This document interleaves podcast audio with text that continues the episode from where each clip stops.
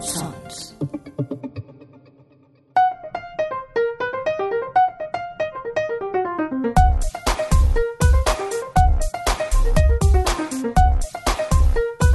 Ciencias Políticas con Sergio Jiménez. Se oye un chasquido y el mundo se para. Eh, las tropas de Thanos y sus naves van desvaneciéndose poco a poco, convirtiéndose en polvo. Todas las cabezas se vuelven hacia Tony Stark, que agonizando acaba de salvar otra vez el universo eh, de la mayor amenaza que había conocido hasta la fecha. Con su chasquido, con el guante con las gemas del infinito, Tony Stark se sacrifica, salvando al mundo eh, y siendo una vez más el millonario científico súper brillante, exitoso en la vida, que viene a salvarnos. Nos ha salvado logrando el viaje en el tiempo a través del universo cuántico y consiguiendo las gemas y nos ha salvado sacrificándose.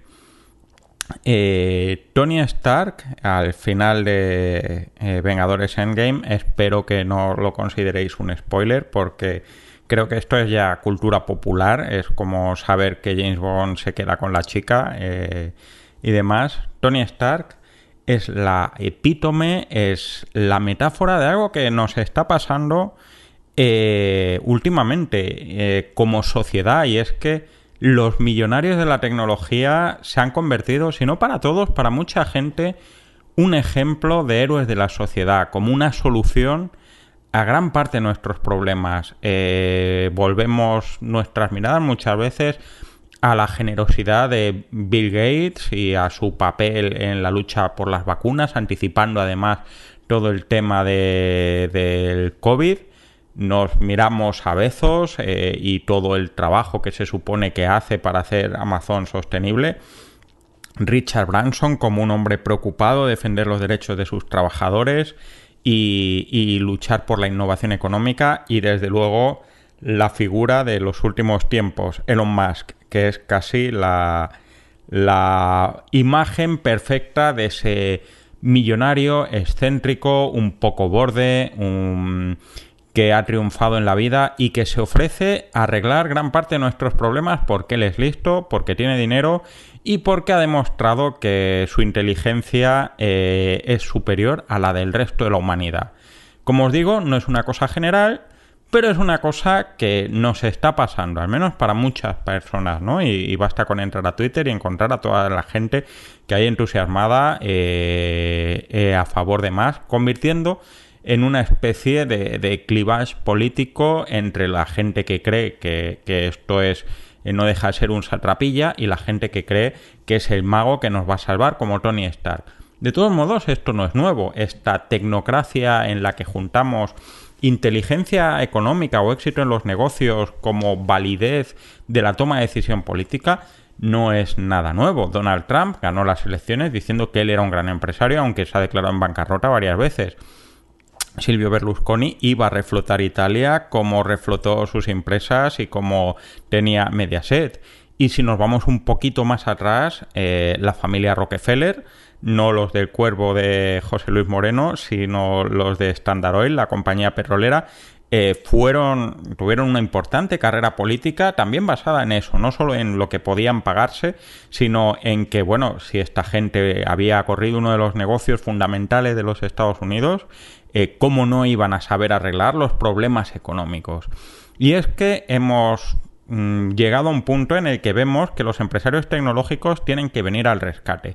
Y nos lleva a uno de los dilemas más antiguos de la política. Eh, si vais muy, muy atrás, aproximadamente el siglo IV antes de Cristo, eh, había un, filósofo y formador de un político que decía que la mejor manera de gobierno eh, era la aristocracia y la aristocracia es el gobierno de los mejores. Quien decía esto era Aristóteles. Quizás aristocracia, Aristóteles, ahí puede venir la cosa.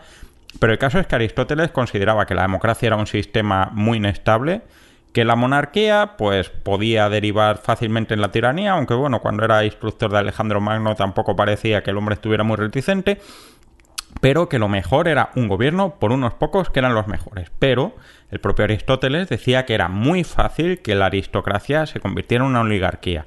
Y es básicamente lo que estamos hablando. ¿Son estos nuevos millonarios una aristocracia, una nueva perspectiva eh, que puede arreglar parte de los problemas de una política que se muestra desbordada? ¿O son la oligarquía de toda la vida con una nueva fuente de poder económico? Y sobre todo, ¿cómo ha pasado esto? ¿Cómo hemos llegado y qué nos dice nuestra sociedad? Si os venís conmigo, os lo cuento.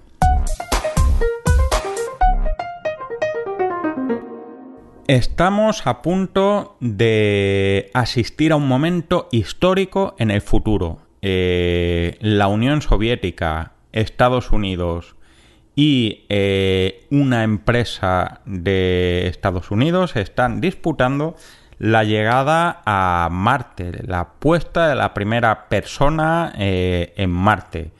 hay dos gobiernos y está esta empresa Helios, si no me equivoco, eh, dirigida por un visionario que había hecho su propia empresa de fusión nuclear como fuente de energía, que se llama DEV, y que ha financiado a piñón esta visión como algo visionario, como la demostración de que el capital, la iniciativa, la nueva manera de pensar es la resolución a lo que los gobiernos no pueden lograr. Estamos hablando, por si no lo sabéis, de For All Mankind, eh, que en esta temporada se ha desplazado a precisamente eh, lo que sería finales de los 90, principios de los 2000, en una Ucronía en la que estamos establecidos en la Luna y estamos en la carrera Marte. DEV es la muestra perfecta de este millonario tecnológico comprometido socialmente, inteligente, que puede dar respuesta a mucho más de lo que pueden dar los gobiernos porque tienen estas cosas de las leyes, de la política, de la negociación, etc. Este DEV es todo un, ejemplo de lo que ahora mismo podríamos llamar, eh, y os lo recomiendo mucho, un podcast, si pilotáis en inglés, que se llama The Evening Rocket, eh, que habla sobre el masquismo. ¿Qué es el masquismo? Pues el masquismo es eh, básicamente este movimiento en el que consideramos que una persona del sector tecnológico, que ha innovado, que tiene una visión disruptiva de la economía, puede ofrecer soluciones a muchos de nuestros problemas. El primer punto que tiene el, eh, el masquismo es el conocimiento de la disrupción tecnológica, ¿no? Eh, es esta gente que, que, ha inventado algo que no tiene por qué ser life changing, no, no tiene por qué ser lo que revolucione, no tiene por qué ser la vacuna de la polio, no, ni la viruela, pero sí que puede ser algo como PayPal, ¿no? O al menos invertir como PayPal. Eh, es gente que aparece y que da respuesta mágica a un problema de la sociedad. Eh, el Forest de, de Debs, esta serie eh, del año pasado, de hace un par de años, encarnado por Nick Offerman, que hace una especie de Google y que crea una empresa en la que está trabajando para, digamos, por así suponer, predecir el comportamiento humano eh, es un ejemplo, ¿no? Este hombre ha creado una empresa tan exitosa, tan brillante, que hasta el gobierno está intentando contratarle para que le ayude a predecir el movimiento de sus posibles enemigos, ¿no? Eh, y por lo tanto, esta persona se encuentra un poco eh, como un mesías, como esos magos. siempre está esta teoría de si lo que viene el futuro, son magos los que nos van a arreglar los problemas o son profetas que son los que eh, nos están avisando de que el, problema va a ir mal y nos vamos a la mierda, ¿no? Otro ejemplo es Neander Wallace, ese, ese Jared Leto de Blade Runner 2049, ¿no? Neander Wallace es un hombre que ha inventado básicamente cómo la gente no se va a morir de hambre, la generación de alimentación sintética de manera casi constante, ¿no? Eh, este es el primer rasgo. El masquismo se basa en un conocimiento o en un éxito basado en la tecnología como eh, principal solución de, una economía, ¿no? Si dices, pues si esta gente ha encontrado una solución tan brillante a este problema, ¿cómo puede ser que no nos arregle nuestras propias mierdas? Eh, así que este es el primer punto. El segundo es que ese eh, éxito tecnológico viene acompañado de un éxito económico. No es solo que hayan tenido una gran idea, eh, ya os he dicho, no es la vacuna de la polio, no es este tipo de gente tan brillante que puede curar el Alzheimer, sino que además han sido grandes empresarios que han arriesgado, han crecido y que por lo tanto eh, muestran esa decisión, esa altura casi al nivel de los héroes, de ese Prometeo que viene de la nada y se ha convertido en un éxito, ¿no? Otro ejemplo es eh, el, científico de, el, millonario Hammond de, Parque Jurásico, eh, que es un hombre que básicamente no solo es que pueda hacer esto porque tiene unas empresas y ha invertido en el sector tecnológico y, eh, los parques y no sé qué, no sé cuánto, sino porque además tiene dinero eh, y un tipo tan entrañable, con tanto dinero, tanto éxito, eh, ¿cómo le vas a decir que no? Tiene dinero para financiarse sus historias, sus rayaduras y tiene un dinero que además le avala como una persona clarividente, ¿no? Y, eso es una cuestión muy importante también. El tercer punto sería eh, su acceso a, las élites políticas, pero sin ser élite política, ¿no? Eh, ¿Qué quiere decir? Pues que esta gente, vemos a Bill Gates, que se relaciona, por ejemplo, con gente del Partido Demócrata, o a Steve Ballmer, o vemos, por ejemplo, como Elon Musk y Peter Thiel han sido del comité de Donald Trump y han apoyado mucho al Partido Republicano y todas estas cosas, ¿no? Ellos están muy cerca de la política, influyen de manera evidente en la política, pero no son políticos. Y eso está bien porque los políticos, pues, no están tan bien vistos, ¿no? Eh, ese papel que tenemos el científico, esta especie de Jeff Bezos que, que aparece en Don't Look Up, eh, eh, encarnado por Mark Rylance, es, es, es, un ejemplo claro, ¿no? Eh, él no es el político, pero es el que le está diciendo a la política porque es muy listo y es muy empresario y sabe mucho de tecnología y demás, qué es lo que podemos hacer. Al final, no son los que toman la decisión, pero casi. ¿Y cuál es el último punto? Pues tenemos que es gente muy lista de tecnología, tenemos que es gente que hace mucho sobre, sobre que tiene mucho dinero, que es gente que está cerca del poder, pero además es gente que es buena, ¿no? Bill Gates invierte un dineral en vacunas. Eh, eh, Elon Musk está buscando cómo podemos llegar a, cómo encontrar un planeta B en el que nos salvemos de esta catástrofe ecológica. Eh, Jeff Bezos está haciendo una empresa súper sostenible que para 2030 quiere ser neutral en carbono. Eh, en, el mundo de la ficción, pues aquí tenemos un ejemplo con Thomas Wayne, ¿no? El padre de Bruce Wayne, el, señorito Bruce, ese Thomas Wayne de Batman que, regenera eh, Gotham eh, en según qué versión, pues la regenera con más o menos éxito eh, y da un giro muy interesante en esta última versión de eh, Batman, de, Batman, precisamente, de Matt en la que vemos precisamente esta, esta cuestión, ¿no? El peso que pueden tener los millonarios a la hora de intervenir en el bienestar de una sociedad. A fin de cuentas, el masquismo no es solo que nos guste la gente muy lista, muy rica, que mm, pone en vereda a los políticos y que encima eh, nos ayuda, sino que es como el décimo de lotería que, nos va a sacar de nuestros problemas. El Tony Stark que acaba con Thanos. ¿Qué ha hecho la humanidad después de que Thanos haya acabado con la mitad de la población del universo? Pues nada, pero llega Tony Stark y lo arregla. Llega Thomas Wayne y regenera eh, nuestro, nuestro Gotham, ¿no? Es como ese mago que nos arregla todos los problemas y que nosotros no nos tenemos que preocupar más que mirar, aplaudir y reconfortar y sentirnos muy orgullosos porque a fin de cuentas está ahí. Pero esto ha sido siempre así, pues no tanto. Y ahora vamos. Estás escuchando Ciencias Políticas. James está en una situación crítica, está a punto de ser asesinado cuando su némesis, su enemigo, le está contando su plan secreto, hacer una selección de las personas más ricas, más aptas, más guapas, más inteligentes, mandarles al espacio y exterminar la vida en la Tierra para volver a empezar desde cero. Eh, James Bond está escuchando el plan del villano de Moonraker que es una película mm, de los años 60 en la que básicamente el malo es un Elon Musk, es un masquista. Y es que, si lo pensáis un poco, durante los años 50, 60 y 70, eh, estos héroes que tenemos ahora eran los villanos de las películas de James Bond, ¿no?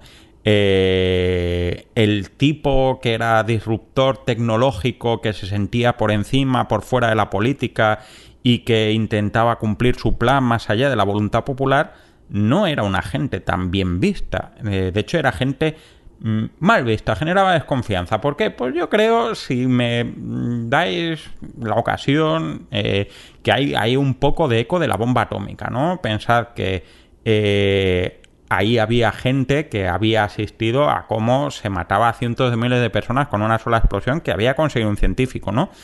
Pensad que, que en aquellos momentos la ciencia había mostrado eh, lo brutal que puede ser cuando no está regulada, cuando no está controlada. Y por lo tanto, ese científico loco, ese dilema moral en el que el científico loco no puede ser controlado porque ni siquiera ni hay medios para controlarle, ni hay normas con las que podamos controlar. Y, Oppenheimer era una persona que, que, aunque tuviera muy buena voluntad, no estaba, por así decirlo, controlado. Eh, Mm, generaba desconfianza, ¿no? Y, ahí tenemos todos estos malos de Spectra, ese doctor maligno. Toda esa gente es doctor maligno, mm, no, no es una casualidad. Eh, ¿Qué ha pasado? Pues ha pasado que eh, hemos tenido una situación en la que ha cambiado esta perspectiva. En primer lugar, eh, en aquellos momentos la ciencia o el éxito científico, la disrupción científica, eh, se veía como un posible riesgo, como una amoralidad. Como os digo, la Segunda Guerra Mundial había aportado grandes avances científicos y esos grandísimos avances científicos habían supuesto miles de muertes eh, porque estaban al servicio de matar. La industria armamentística había crecido enormemente durante los años 30. Eh, tenemos los primeros aviones, tenemos que ese Werner von Braun de las SS, ese hombre que nos llevó, nos ayudó a llegar a la Luna, había hecho antes cohetes que decía que apuntaban a la Luna, pero decían los ingleses que aterrizaban en Londres, eh, los V2, y eh, digamos que mm, no había mucha confianza en que un tipo, por muy buen científico que fuera, tuviera las luces eh, donde las tiene que tener y el corazón donde tenía que estar. Y eso era el primer punto, ¿no? Hay otros elementos. En segundo lugar, es gente económicamente muy rica, pero la gente económicamente muy rica eh, no son solo un símbolo de éxito, sino que también son parte interesada en, esa parte de, éxito, ¿no? Eh, David Oyelowo, Steven Jacobs en El amanecer de, de, Rise of the Planet of Apes, el amanecer del planeta de los simios, si no me equivoco que se llama en español, es este dueño de un laboratorio farmacéutico que está forzando la máquina para encontrar la cura contra el Alzheimer. ¿Por qué? Pues no es ni por amor a la tal, ni porque su padre tenga Alzheimer, ni nada. Es por pasta, es por dinero, ¿no? Y, y, cuando hay un interés económico, pues tu primer interés o principal es el de ganar muchísimo dinero. Y eso es una cuestión que debería hacernos por lo menos plantearnos esa desconfianza, ¿no? Eso es, una cuestión muy importante. En tercer lugar, son representantes ilegítimos ante el poder, o mejor dicho, eh, pueden poner en orden a los políticos porque tienen la ocasión de hablar a los políticos cuando el resto de nosotros, la mayoría de las veces, lo que podemos hacer es eh, mandarles una mm, poder votar y mandar una carta al director en un periódico y, ciscarnos en su parentela en Twitter o en las redes sociales los representantes, eh, esta especie de oligarquía económica tecnológica influye de manera muy importante en el poder y eso no significa que sean buenos. Ya no me voy a meter en, Tony Stark, que evidentemente cuando dice he privatizado la guerra, he privatizado la seguridad mundial, etcétera, eh, ya marca una pinta que se ve mucho más en los cómics. El Tony Stark de los cómics es un tipo bastante más chungo y bastante más cabrón de lo que es nuestro entrañable Robert Downey Jr., siempre preocupado por el bien. Eh, y si habéis leído los cómics lo sabéis, y si no, os lo recomiendo porque es un tipo bastante turbio y bastante eh, mala persona. Pero si nos queremos ir a algo más eh, identificable, pues Norman Osborn. Norman Osborn en un momento dado acaba siendo el asesor de seguridad del presidente de los Estados Unidos por una serie de, coincidencias y acaba siendo el jefe de lo que es el equivalente de Shield, ¿no? Eh, este Nosman Osborn, eh, ¿por qué es el asesor? Pues porque es un tipo que es millonario, tiene una empresa tecnológica importante, eh, que es de armas, tiene mucho dinero, ha sido amigo del presidente y eso le ha convertido en un tipo que está participando en la toma de decisiones del gobierno de los Estados Unidos sin mayor legitimidad que, pues, que es un tipo millonario al que el presidente le hace ojitos. Eh, básicamente eh, no es gente que está poniendo a los políticos en nuestro lugar, es gente que está diciendo a los políticos lo que a ellos les interesa, ¿no? Y finalmente tenemos el tema de la filantropía, ¿no? Está muy bien que Thomas Wayne se preocupe por arreglar su ciudad, que puede salir bien, puede salir mal, pero eh, a fin de cuentas esta gente es su dinero y se lo gastan como quieren y como le da la gana. Si veis esta serie tan divertida de Avenue 5, de Armando Iannucci, veréis cómo estos millonarios hacen campañas sobre puede estar el mundo ardiendo, pero ellos pues les hace ilusión una campaña en concreto, rescatar este crucero que se les ha fastidiado el sistema de navegación y hacen esa campaña. ¿Es, la más importante? Pues posiblemente no sea la más importante, pero es la que quieren. Que luego eso gracias a mucho marketing, mucho relato y muchas de esas historias nos puede parecer que es buenísimo y a lo más a lo que tenemos que prestar la atención Puede ser, pero eso no quiere decir que sean ellos los que tienen que decidirlo. Y esto nos lleva a la cuestión, ¿por qué hemos cambiado de tener científicos que eran malos y no sé qué, a tener ahora científicos que eran buenos, que dicen de nosotros, y por qué hemos pasado de que un científico sea un tipo que hace ciencia o, un empresario tecnológico, un tipo que tiene empresas tecnológicas, a convertirles en héroes. ¿Qué nos está diciendo esto en nuestra sociedad? Vamos a ello. Estás escuchando Ciencias Políticas.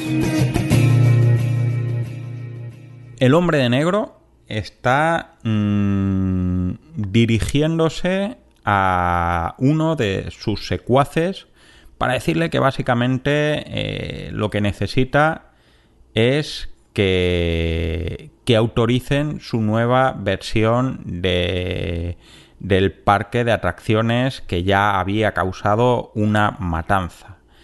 El hombre negro de Westworld, eh, encarnado por Harris, es una de las caras que vemos de cómo estos empresarios acaban siendo un elemento disruptivo en la política. ¿no? Eh, en el caso del hombre negro lo vemos más que está más a su bola eh, en el caso de Serac, en la tercera temporada, no muy redonda, pero sí muy interesante por este tema, vemos cómo eh, este empresario francés con sus algoritmos está diciéndole a los gobiernos lo que tienen que hacer porque les puede decir cuándo y cómo pueden caer, ¿no? Eh, la cuestión no es que esto sea así, la cuestión es que esta situación en la que vemos que este masquismo tiene un papel político mm, cada vez más visible, más predominante y muchas veces consentido, es un símbolo de nuestra sociedad. ¿Por qué? Pues básicamente porque esa varita mágica, que es ese millonario, es un síntoma de lo que creo que es nuestro mayor problema, y es que hemos renunciado a resolver nuestros propios problemas y conflictos en la sociedad. ¿Por qué? Pues porque son difíciles. Eh, por un lado, es muy complicado tomar una decisión pero tomar una decisión es complicado y hay que tomarla, y porque los políticos son generalmente idiotas e incapaces, ¿no? Es la visión que tenemos mucho. Pensad en Civil War, eh, la peli, ¿no? No, no tanto los cómics. Eh, quien mueve eh, todo el tema de los acuerdos de Sokovia es en realidad Tony Stark, a raíz de esa persona que le dice que su hija había muerto, etcétera, etcétera, ¿no?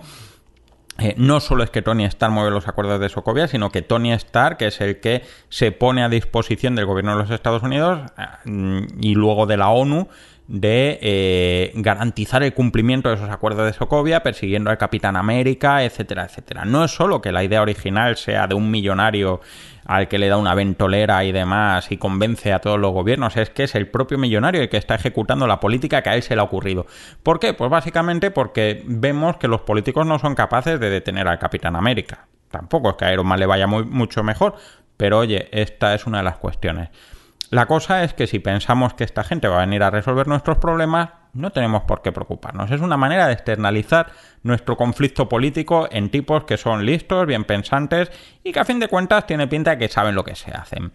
Hay que partir de la idea de que eh, tenemos este paradigma tan liberal, tan protestante, de que el éxito económico es un indicador de la razón, ¿no? Eh, alguien que tiene éxito económico y más en un campo disruptivo, que no es que sea porque haya heredado miles de millones de dólares, nadie dice que el tal banquero de la familia Rothschild es el que nos va a sacar, pero sí que lo dice de, otra gente, pues dice, pues si esta gente está en lista nos puede sacar, pero pensad una cosa, eh, pensad en el Mark Zuckerberg de la red social, ¿no? Eh, cuando le dice en la primera escena eh, su pareja en la, en la cena.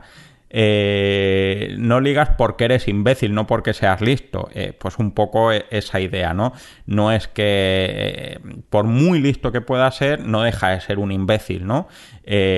puede tener éxito en el negocio, puede dar un pelotazo, puede haber hecho que Facebook haya sido la leche, pero eso no quiere decir que sea el tipo más listo para todo lo demás. Si queréis iros un poco más atrás, un tipo tan miserable como Thomas Alva Edison tiene una cantidad enorme de patentes, muchos inventos, pero ya no os digo que veáis la peli esta de, Christopher Nolan del de, truco final.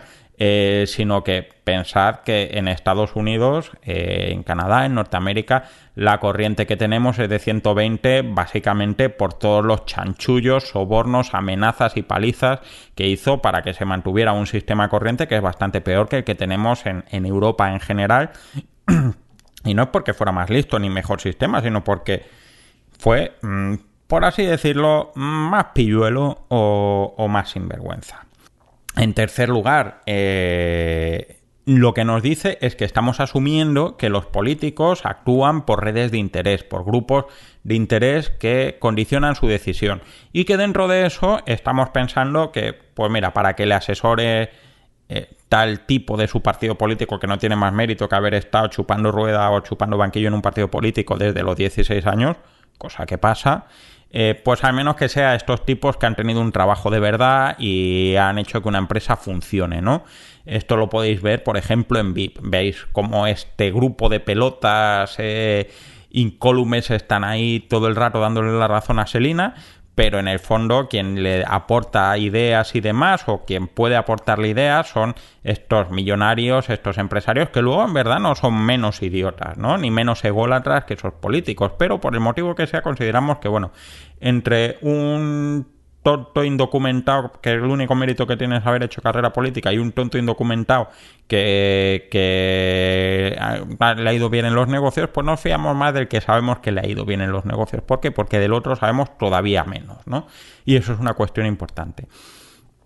Y luego eh, nos dice una cosa muy importante y es que la, la prioridad de la acción social la vemos como una cuestión de caridad y no de integridad social. ¿Qué quiere decir esto? Pues pensad el millonario más buena persona que se nos pueda ocurrir, el padre de Annie en cualquiera de las versiones del musical. El padre de Annie es un tipo estupendo, buenísimo, millonario, que le arregla la vida a esta niña encantadora que era huérfana pero le arregla la vida a una niña eh, y no le arregla la vida a nadie más. Y a lo mejor la sociedad sigue siendo la misma miseria y a lo mejor habrá muchas más niñas huérfanas porque este tipo ha estado a su bola, ¿no? Eh, lo que quiere decir es que la caridad está bien, mm, nada en contra, pero la protección social es una cosa que no tenemos que ver como un concepto de caridad. O mejor dicho, hemos acostumbrado a ver la protección social como un síntoma de caridad y por eso nos parece bien que Bill Gates de tantos millones por la malaria en vez de considerarlo un sistema de justicia y de estructuración social. Si lo consideramos un sistema de justicia y de estructuración social y de algo en lo que estamos todos, eh, nos puede parecer bien que Bill Gates de vacunas, que Amancio Ortega de máquinas de tal, ya os digo, no hay ningún problema, pero eso no quiere decir que tengamos que obviar la función y la obligación que tenemos como sociedad no solo de proteger a todas las personas, sino de garantizar nuestra persistencia, nuestra continuidad como sociedad a través de políticas que mantengan la cohesión entre todas las personas. Protección social, sanidad, educación, todo este tipo de cosas que hacen que, bueno, básicamente no entremos en una guerra civil y nos matemos unos entre otros, como pasa en muchos países donde esta protección social no existe, pero sí existe mucha caridad.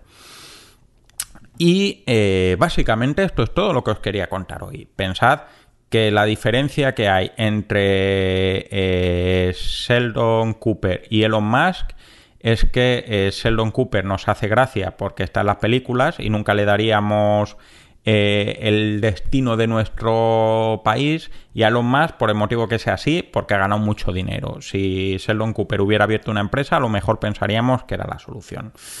Quedaros con esa idea y, nada.